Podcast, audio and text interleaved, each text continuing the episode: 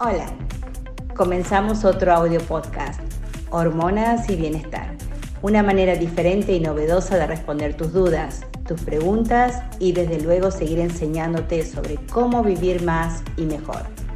Disfruta este espacio, conocenos y agenda tu reunión semanal con nuestro equipo. Te estaremos esperando. Ahora, disfrútalo. Buenas tardes, doctor Alberto Nájar. Es un gusto tenerte aquí para responder las preguntas de la magnífica clase que nos diste y que bueno, este, los, los alumnos se quedaron muy contentos y eh, pues con, con algunas preguntas, sobre todo, fíjate que me doy cuenta que tienen muchísimas dudas, ya verás, en relación a las dosis y en relación hacia, hacia si se tienen o se pueden combinar estas hormonas. Entonces, bueno, eh, está con nosotros el doctor Alberto Nájar, ginecólogo de la ciudad de Guadalajara, de Jalisco, una de las personas que tiene muchísimo tiempo trabajando con hormonas bioidénticas, este, una de las personas que ha sido un eh, docente eh, desde hace muchos años y que tiene una vasta experiencia en, en, todo este mundo, aparte de no nada más el tema de la ginecología y, la, y el reemplazo hormonal, sino que tú eres una de las personas que está totalmente convencida de la importancia que tiene ver al, paciente desde un punto de vista integral y que, bueno, estás eh, totalmente inmerso en la medicina integrativa, en la medicina funcional. Así es que, bueno, te, doy la bienvenida, Alberto, y, y, te agradezco mucho tu tiempo para contestar las preguntas. Gracias, Silvia. Siempre es un gusto este, colaborar en estos temas tan interesantes. Sí, como tú bien dices, yo tengo siempre he tenido la inquietud de buscar algo más allá. Tan es así, me sentía tan decepcionado de la medicina clásica que estuve a punto de abandonar después de haber estado en, en, el mejor hospital de México haciendo ginecología. Después me fui a hacer biología de la reproducción al Hospital Ángeles en México Después estuve un año en Houston, uno de los mejores cirujanos de endometriosis, laparoscopía y microcirugía en Estados Unidos. Llegué, pero puestísimo para embarazar a todas las chicas de Guadalajara y ándale que después de dos, tres años me frustré porque pues no se embarazaban. Yo aplicando todo lo que pues me enseñaron y vi muchos fracasos. Entonces dije, no, eh, no sirvo o, no sirvo yo o, me enseñaron mal o no aprendí. Entonces me decepcioné y fue cuando eh, un amigo me invitó a estudiar homeopatía. Wow, dije, interesante utilizar el sistema inmunológico y a la energía vital para autorregularse. Así es la homeopatía. Después, inmediatamente me metí a estudiar medicina china, que donde todo es balance, calor, frío, energía. Y después voy entendiendo que es los chinos manejan simpático para simpático. O sea, con, acupuntura puedes activar, este es, este es el gran nervio que nos falla en la fase 3 y 4 de la fatiga adrenal. Tenemos que aprender a curar, activar este nervio. Muchas veces con kinesiología, con masaje, con respiraciones, con visualizaciones, a veces con movimientos de ojo podemos activar el nervio vago. si nos puedes decir, porque no se va a ver, Alberto, el, el, eh, estoy viendo, yo sí veo el título del libro que se llama El nervio vago, su poder sanador. Si, si nos puedes decir el, el autor. El autor se llama Stanley Rosenberg. El nervio vago, su poder sanador, Stanley Rosenberg. Ah, muy bien, para, para que lo consigan, porque sí es, dentro, yo creo, de todas las cosas que podemos sugerirle al paciente, eh, con toda esta, de verdad que estamos viviendo una crisis tremenda y, yo creo que una de las partes que tú comentas eh, tiene mucha... Eh, tiene mucha importancia y una, y, una gran base científica. Entonces, este, pues yo creo que sí hay que, hay que meternos en eso. Entonces también a ti de casualidad te llegaron las cosas, como a mí me pasó con, con, con el reemplazo hormonal y todo esto, ¿no? Que fue de alguna manera como que llegó a tu vida y te cambió.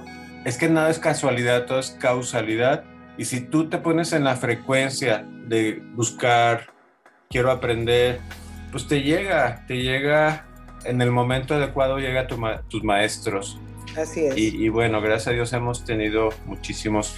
Entonces, bueno, de los precursores, ¿qué te pareció la plática? Muy bien. Fíjate que yo creo que este, una de las cosas que sucede con, con estas hormonas, por supuesto, es de que no son del todo conocidas por la mayoría de los médicos y de repente cuando nos ponemos a ver por un lado, pues son precursores, sí, pero también la importancia que tienen eh, como manejo de, ciertas patologías, y tú lo dijiste muy bien, no nada más nos van a dar ciertas hormonas, ¿no? Por, por lo de precursores que son, sino que realmente están implicadas en muchas, muchas, sus deficiencias en muchas enfermedades. Entonces, este, no, me pareció muy bien, es un muchísimo material que nos diste afortunadamente, están eh, varios artículos que tú pusiste ahí que yo creo que los, los colegas tendrán que recurrir a ellos y meterse y meterse a leer sobre esto. Porque mira, te voy a ir leyendo un poquito las, las eh, preguntas que nos hicieron. Dice, ¿hasta cuántos miligramos al día eh, generalmente se usan de la pregnenolona en el tema de dolor? Ok, mira, la dosis estándar en tanto en hombre como mujer serían 50 miligramos. Yo nunca uso menos de 50, hombre y mujer, pero si tengo una paciente con artritis reumatoide, una fase muy aguda de inflamación, dolor, pues puedo darle 100, ¿no? Darle 100, dos, tres meses, vía oral. Me gusta dárselos en la mañana, este, con el desayuno, o sea, con, con estómago lleno, como que se absorben mejor estas hormonas. Y este, pues sí, igual las indicaciones así. Mira, esta tablita, pero bueno, no se va a ver, ¿verdad? Pero yo esta tablita la tengo aquí en mi escritorio. Sí. Y mis pacientes me dicen, ah, mire doctor, yo tengo a los 36 años, bueno, ya sabemos que baja la progesterona, a los 40 la testos, a los 45 el estrógeno. Y los datos así como característicos de deficiencia de pregnenolona son, son básicamente cuatro. Mala memoria, presión baja, dolores articulares, o sea, o inflamación. Y fatiga. Son pacientes con fatiga adrenal, pues la primera hormona que, deja de producir es la pregnenolona. Entonces hay que verlo como, como un todo al, paciente. Un paciente que dejó de producir pregnenolona, DEA, testosterona y todas, ¿verdad? Es una cadenita.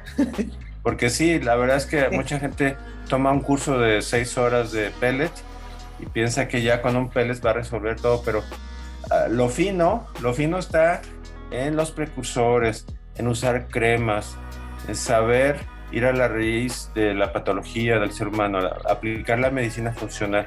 Por poner un pellet, hasta un camillero lo puede hacer. Un exactamente, exactamente. O sea, es un, es un procedimiento que, que tiene una curva de aprendizaje Digo, la aplicación es real, relativamente sencilla, pero entender todo este y, el teje y maneje y la armonía o la orquesta que representa la relación entre las hormonas, ahí está, es donde, donde, donde está la dificultad, pero al mismo tiempo yo creo que la, lo apasionante que es este mundo, ¿no? Entonces, mira, te voy a decir otra. Eh, la dosis de pregnenolona en caso de artritis, pues ya lo comentaste, ¿no? Generalmente son 50 miligramos, es la dosis que yo también uso mínimo. 100, eh, eh, como dices tú, en caso de que tenga un cuadro muy agudo y luego ya lo mantienes con 50, ¿es así? Sí. Muy bien. Este, también nos preguntan, y, te digo que, básicamente las dudas son en relación a las dosis, ¿no? En un paciente de 82 años con déficit de memoria, ¿qué dosis ayudaría? Lo, pues, mismo, lo mismo, a lo mejor darle 100 miligramos un mes y luego ya bajarle a 50 de sostenimiento.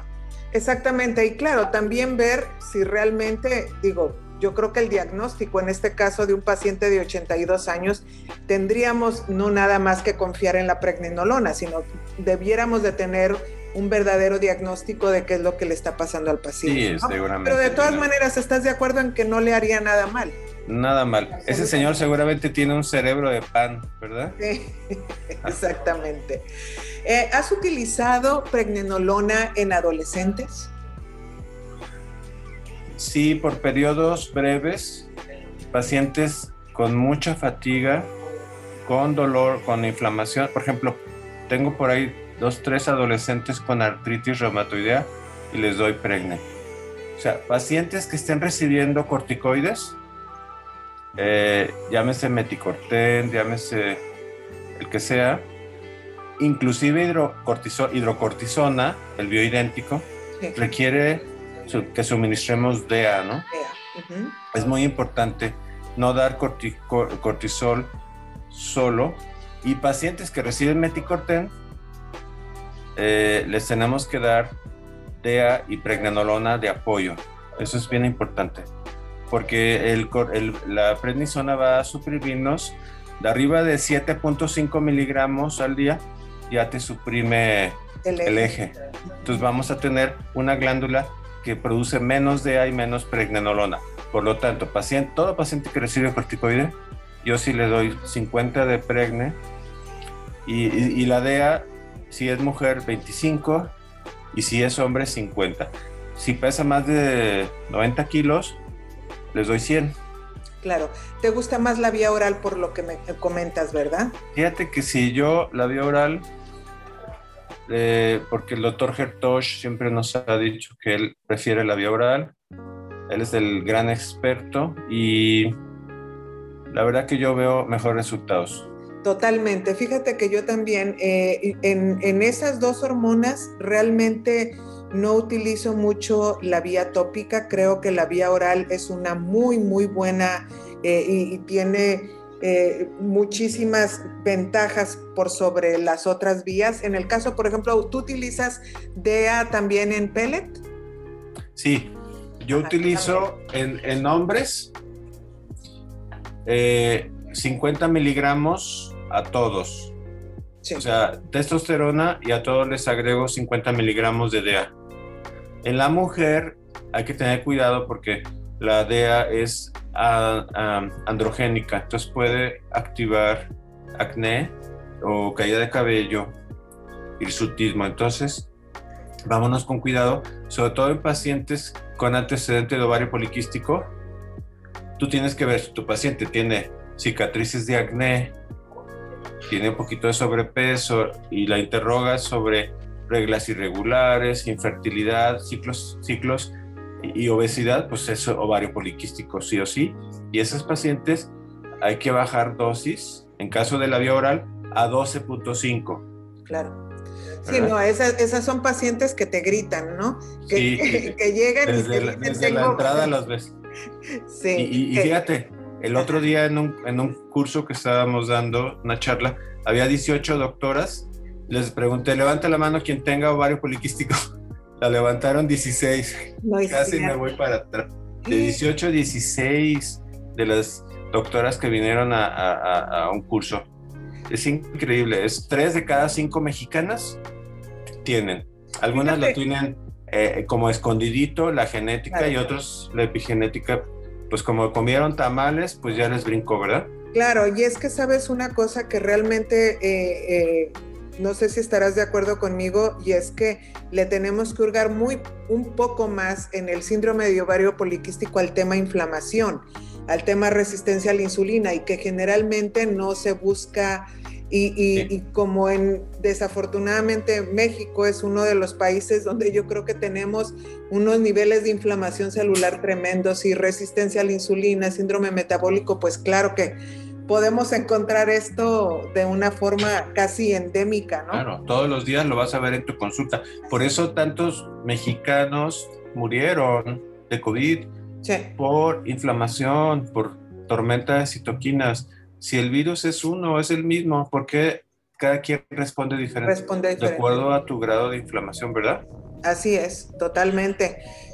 Eh, fíjate que hay otra que, ¿te acuerdas que comentaron acerca, eh, tú y el doctor, eh, el doctor Elías, que hablaban sobre el uso de precursores en pacientes que, eh, a las cuales les prescriben anticonceptivos, no nada más orales. En este caso, una de las personas preguntó, uno de los médicos preguntó si el dispositivo que tiene un, Mirena, que si con Mirena también sugerirías dar pregnenolona. Bueno, es que el Mirena tiene una progestina, levonorgestel, pues que si bien actúa más localmente, eso dice el fabricante, pero sí vemos efectos sistémicos como aumento de peso, acné, disminución del deseo sexual. Yo ya no uso Mirena más que en casos de endometriosis severa, miomatosis o hemorragia uterina. Yo ya utilizo el hermano menor que se llama Kailina que ah, contiene como la 30% de la dosis del Mirena. Y con este vemos mucho menos efectos secundarios y ya tienen ciclo, ya están ciclando. No es tanta dosis de levonorgestrel o progestina. En esos casos, con cailina, mis pacientes hasta ahorita van muy bien, no sienten efectos secundarios y en esos casos no les doy. Pero no, es que el Mirena yo ya casi no lo uso porque sí veo, suben 3, 4, 5 kilos, están abotagaditas, retención de líquido. Híjole, ahí sí, este, cada vez uso menos Mirena, pero no, no. Generalmente son las de anticonceptivo oral, las que les indicamos DEA, 25 miligramos oral en, en, la mañana cuando tienen disminución del deseo sexual, o sea, todas. Y pregnenolona, sí, todas. La pregnenolona sola se, las doy cuando tienen inflamación o eh, datos de fatiga adrenal, ¿verdad? Que, que ya sabemos, es fatiga generalmente en la tarde o todo el día, deseo de alimentos dulces, depresión, bajo deseo sexual, presión baja. Que sea así, que tienen hipoglicemias por ahí, que tienen esta hipotensión ortostática, claro, porque eh, evidentemente tú te estás viendo eh, al, concepto básico de que como estamos teniendo ya problemas a nivel del eje, evidentemente, pues la, la abuela, como le dices tú, va a estar también, pero totalmente depletada y todas las demás hijas y las nietas, o sea, eh, todas las hormonas van a estar en el suelo. Entonces, definitivamente, creo, estoy totalmente de acuerdo contigo en que eh, inteligentemente hay que dar pregnenolona. Sabes que la pregunta pasada sobre el pellet de DEA en mujer, yo eh, aplico DEA 25 miligramos solo en un cuadro de fatiga adrenal severón, así severón. Aplico testosterona y 25 miligramos de DEA. De otra manera, paciente que viene por menopausia clásica, no le pongo DEA porque sí me ha tocado ver dos, tres casitos de caída de cabello importante este, y yo la uso solo en casos de fatiga adrenal importante.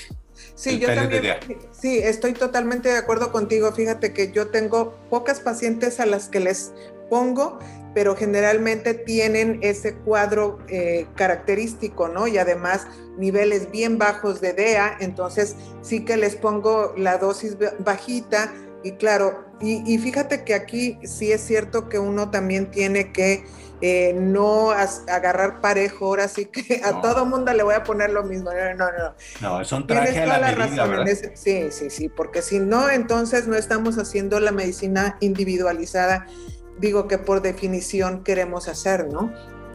Y luego, mira, dice, ¿hay alguna contraindicación para el tratamiento con pregnenolona que tú consideres?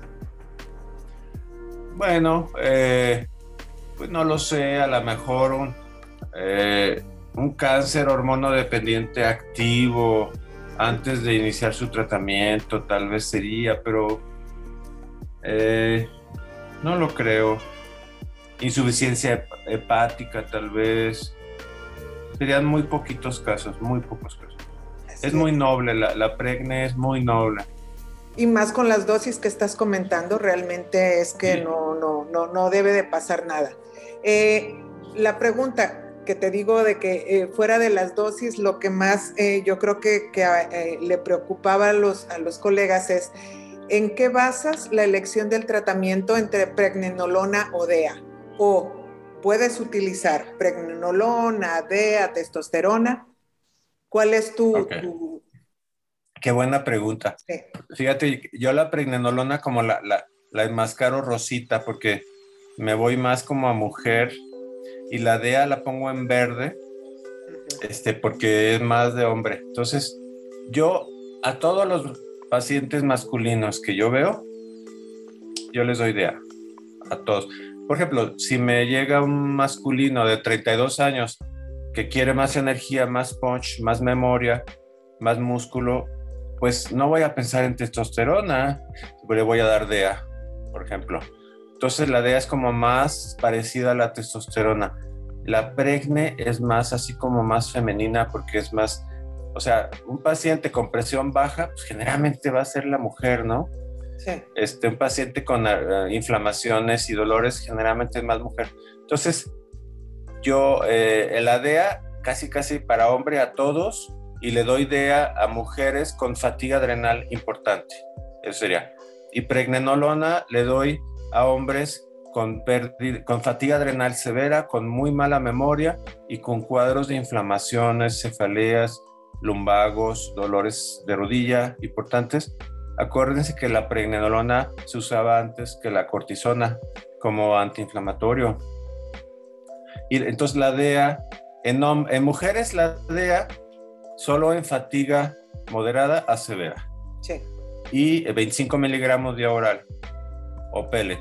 Si mi paciente tiene datos de, de riesgo de hirsutis, de varonización, androgenización, le doy 12.5. Perfecto, perfecto. Yo creo que queda muy clara y esto eh, yo creo que se les va a quedar muy bien de, de, relacionar un poco la pregnenolona con lo rosita y como con la abuelita. O sea, que la abuelita es así como más más tierna de chocolate, y sí. sí, sí, como que es una, una hormona bastante noble. Yo creo que, que sí, es, es muy, muy noble. Y hay un montón de artículos interesantes sobre el tema de, de la neuroprotección. Es, es de verdad que, que, sería muy bonito que se pusieran a leer más artículos sobre pregnenolona y esa, esos, o sea, más bien todas estas hormonas que son neuroprotectoras, que, que además tienen, yo creo que si nos ponemos a buscarle, le vamos a encontrar muchísimas más aplicaciones. ¿eh? eh de verdad que hay, hay bastante para, para eso, así es que es, este, una invitación. Como prevención de neurodegeneración, o sea, oiga doctor, mi mamá tuvo Alzheimer o tiene, ¿qué puedo hacer yo? Inmediatamente vas a pensar en el mejor neuroprotector. Ya se le llaman neuroesteroides, ¿verdad? Sí. Pregnenolona. Sin embargo, todas las hormonas sexuales tienen un efecto a nivel de protección de cerebral del sistema nervioso, todas. Totalmente, y, y, son inclusive, la gran mayoría son antiinflamatorias, eso es algo maravilloso, porque de verdad, eh, eh, cuando te pones a ver, tienen efecto, ya sea es, son TH1, TH2, o sea, tienen un efecto antiinflamatorio interesante y, y muchas veces, el otro día estaba leyendo sobre progesterona, que tiene un efecto, y junto con la oxitocina, que tiene un efecto muy interesante sobre la mucosa eh, intestinal, o sea, promueve que haya una integridad de la mucosa intestinal. Así es que realmente que estamos trabajando con cosas que son parte de la naturaleza del ser humano. Y fíjate que las hormonas regulan neurotransmisores, porque es increíble cómo aplicas una terapia con testosterona idea y al mes tu paciente ya, ya no tiene depresión. Te dice, ya suspendí los antidepresivos sin que tú le digas. Claro que te vas como con Dorito para atrás, pero te siente muy bien. Eh, tiene un efecto antidepresivo. Entonces seguramente tienen una acción muy importante a nivel de GABA, acetilcolina, nor, norepinefrina, todos los, este, serotonina y dopamina. O sea, las hormonas acá rebota su efecto es que tenemos autorregulación. Autorregulación, es como, yo les digo, es como meter tu coche al taller para mantenimiento a los 100 mil kilómetros, para dejarlo como nuevo. Todo va a mejorar porque no existe una célula, un tejido, un órgano que no responda a las hormonas, desde luego bioidénticas, ¿no? Dosis correcta, siempre hay que recordar, hormona correcta, dosis correcta, vía de administración correcta y paciente correcto. Y doctor correcto, que ese también es correcto, y que sepa lo que está haciendo para no cometer errores. Y por cierto, que aquí viene una pregunta que, que, sí me parece bien eh, interesante. ¿Cuándo tú, porque hablaste, ¿no? De que no hubiera un cáncer activo para indicar eh, eh, estas hormonas. ¿Cuándo tú decides que ya puedes dar, por ejemplo, testosterona, eh, DEA, pregnenolona en una paciente que tuvo cáncer de mama? Bueno. Me preguntan, fíjate, tiene 10 años, curada. ¿Le pides autorización al oncólogo?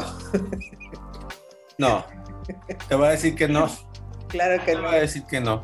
Mira, el, eh, nuestro amigo y maestro, el doctor Antonio Posadas, que es el expertazo, pues él eh, atiende a la paciente, la opera, resuelve el caso de el cáncer, ya sea quimio, radio, lo que sea, y a los dos, tres meses ya les está aplicando un implante de testosterona eso sí, si está positivo a receptores de estrógeno, con anastrozol. Un anastrozol que es un inhibidor de aromatasa y a él le gusta la dosis de, creo que 8 miligramos es la dosis que él manda Para 100 miligramos de testo.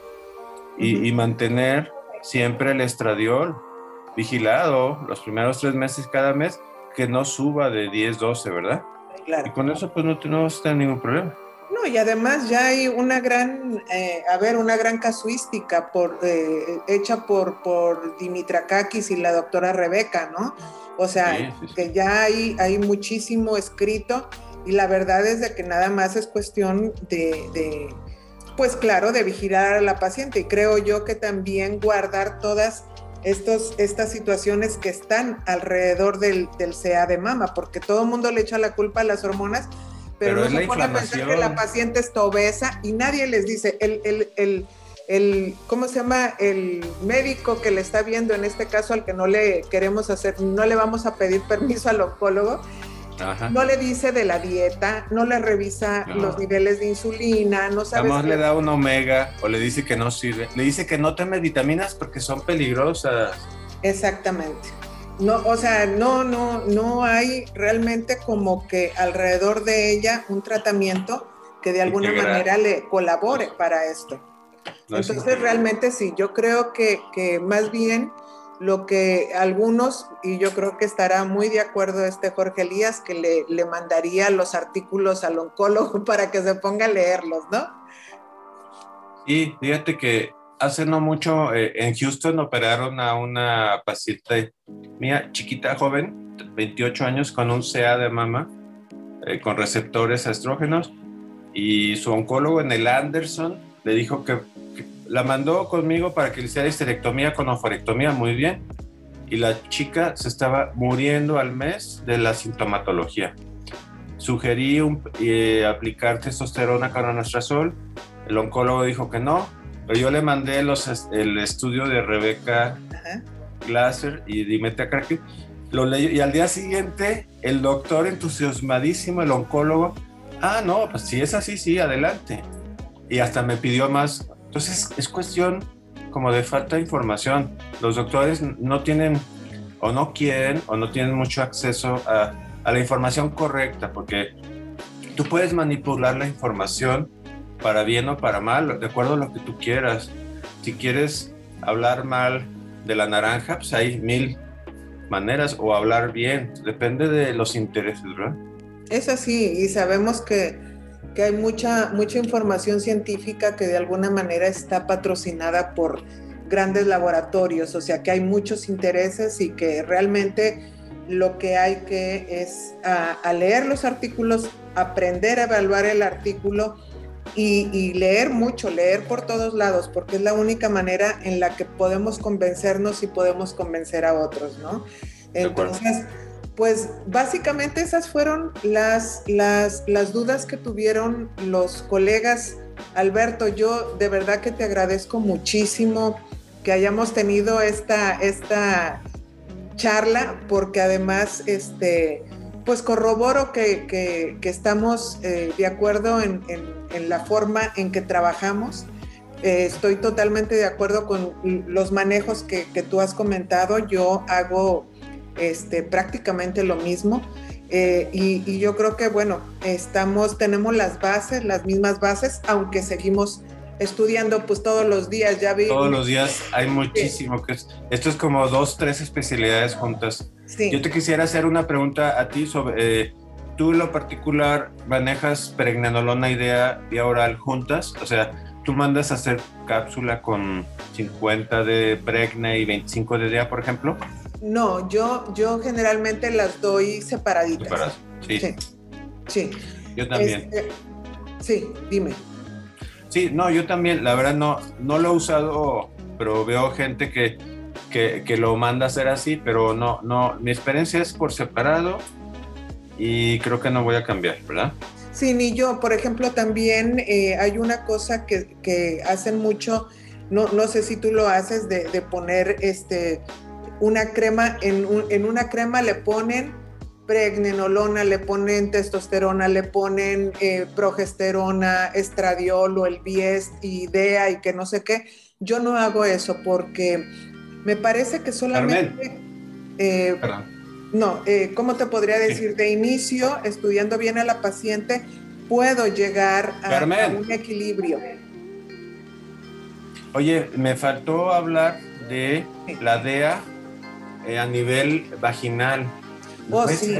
una crema vaginal? De, de, fíjate que pues es que eh, hubo poco tiempo, pero es tanta la información, pero a mí me gusta mucho, yo he tenido muy buenos resultados. Fíjate que el, la DEA eh, tiene muchísimos receptores, perdón, la vagina tiene muchísimos receptores a, a estrógenos y también a testosterona, y ahí se metabolizan bueno, la DEA se metaboliza testosterona.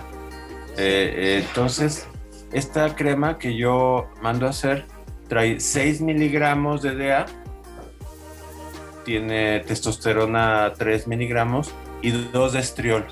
Perfecto. Y la verdad, es para aplicar dos veces, un gramo, dos veces a la semana. Y con esto, a comparación de lo que nos enseñan los ginecólogos a solo usar estriol, Nada que ver. Eh, podemos usar tres, estas tres hormonas con un resultado maravilloso, porque la DEA es lo que mejor respuesta y más rápido te da para una humectación vaginal, para este síndrome terrible de, de atrofia gineco. Sí, de atrofia. Y fíjate que terrible. está muy, está bien interesante esta fórmula, porque además, fíjate que el, el otro estaba viendo una, una clase del Thierry.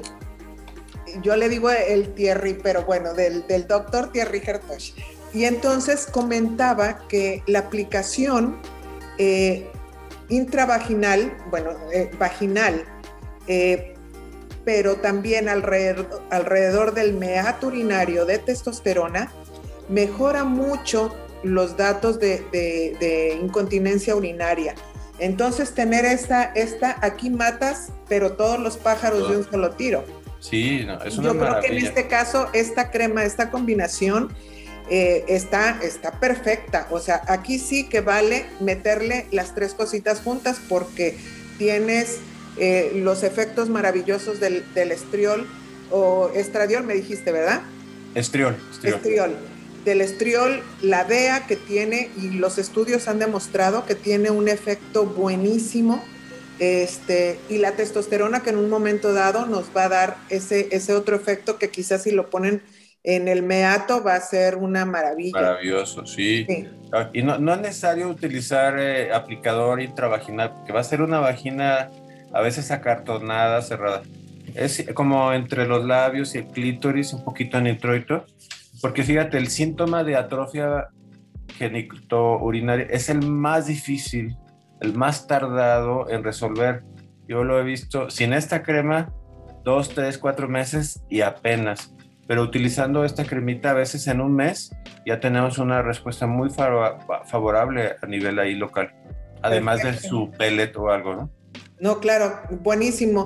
Fíjate, Alberto, qué pena, ya es que, que los estos, ¿cómo se llaman? Los, los, las grabaciones ¿Satélite? estas se, deben de ser de cierto tiempo, pero sí. si, si en algún momento dado te interesa, y, quieres hablar de tu experiencia a nivel de, de todas estas cosas más, esto es muy interesante porque las grabaciones las escuchan no nada más los médicos que, nos, eh, que nos acompañan en el máster, sino que nos la escucha muchísima gente y fíjate que hemos tenido una gran audiencia en muchos países del mundo. Así es que eh, si por ahí tú me dices, porque la, creo que hemos charlado muy a gusto y creo que hemos este, compartido mucha información de nuestra práctica y bueno, sobre todo tú que tienes una trayectoria tan importante en la ginecología pues eh, tú me dices que yo creo que la gente va a estar encantadísima de volver a escucharte.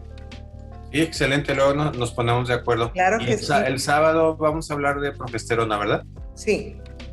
sí, este, sábado. Muy bien. Ok. Bueno, pues eh, me despido de ti. Gracias, Alberto. Encantado. Hasta luego. Hasta luego. Gracias. Bueno, ¿te gustó? Y hay mucho más audio podcast Hormonas y Bienestar tiene mucho para sorprenderte. Te esperamos la próxima semana.